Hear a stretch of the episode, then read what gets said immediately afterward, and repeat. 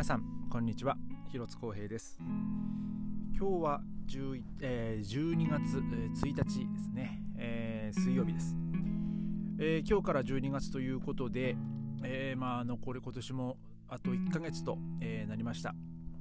え今日のベルリンはですね、えまあ、朝ちょっとこう雨が降ってまして、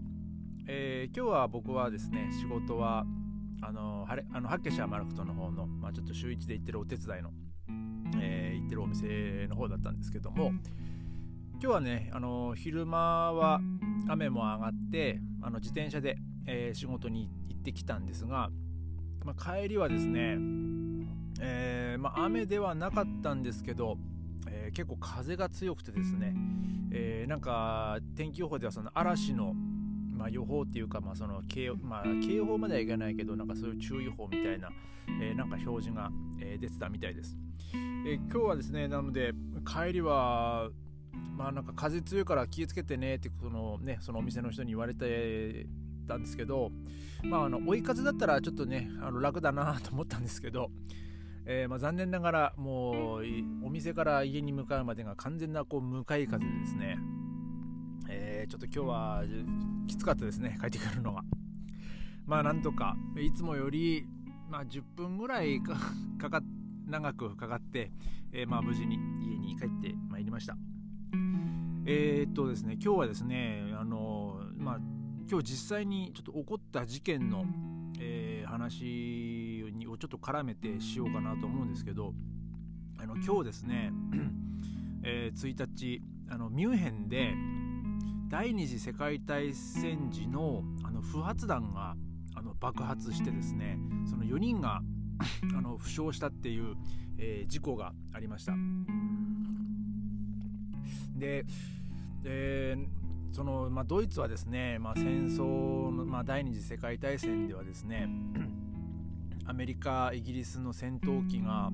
まあ、約150万トンの爆弾を、まあ、ドイツに投下したって言われてるんですね。で、えー、そのうち15%の爆弾があの不発だったと推定され中には地中6メートルの深さに埋まっているものもあるというっていう、まあ、そういう記事が、えー、出てるんですけど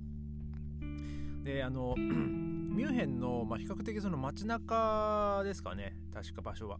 え。そのトンネル建設のために採掘してたらしいんですけども、えー、まあ、そこで、まあ、その不発弾が爆発してしまったっていう、まあ、事故なんですよ。で実はですね結構ベルリンもあの、まあ、実際に爆発したっていう事件は、まあ、僕が来てこの15年はないですけども結構まあ34回ですかねあのベルリンでもあの不発弾が見つかったっていうニュースがあって、えー、でその時はまあ僕はあの実際にその,、まあ、その現場近くにいたわけでもないんでそんな支障はなかったんですけど、えー、まあ、僕のその仕事の同僚とかやっぱそのその時もあの S バンっていう、まあ、その電車の、えー、工事をやってた場所だったんですよ確か。でそこで結構大きめの爆弾が見つかったっていうのであのまあ不発弾ですね、えー、でその時はですねなんか半径そっからまあ半径1キロぐらいの住人住民が、えー、なんか確か避難させられてましたね、えー、でその完全にこう避難が完了してからその軍軍か警察のあの爆弾処理班が来てでその、えー、爆弾を、まあ、引き上げてっていうことが確かありましたね。あの時はもう本当にあのも結構でかい爆弾だったらしくてですねもう本当にあの警察がその住人あの住民をこう避難させるのもなんかこう、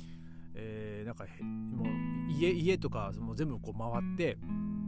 もう爆弾が見つかったんで避難してくださいみたいな あの感じだったみたいですね。で、まあ、僕のその仕事の同僚もですね、まあ、電車がもうもちろん動かないんでその線路の工事のあれなんで、えー、だからもう仕事に来れないっていうので、まあ、その日はもうさすがにあの休みましたけどね、まあ、あのベルリンもですねもう戦争でもうめちゃくちゃにされちゃってるんでいまあ、未だに多分まあ見つかってない、まあ、不発弾も多分ベルリンのねもう至る所に多分あると思うんでね、えー、まあこういうことが、まあ、まだちらほら、まあ、戦後もう何年ですか。もう約80年近くになりますけどもまあこういうことがやっぱまだ起きるんですよね、まあ、残念ながら。まあ今日はね、まああのー、爆発してまあ亡くなった方は、ね、いらっしゃらないんであの幸いあの怪我人で済んだっていうあれなんですけども、ねまあ、の1人そのあのその4人のねその怪我された方が一日でも早く、えーまあ、元気になって、えー、また、えー、その復帰されることを、まあ、願ってですね、まあ、ちょっと今日は短いですけども、えー、終わりにしようかなと、えー、思います、えー、それではまた明日ありがとうございました。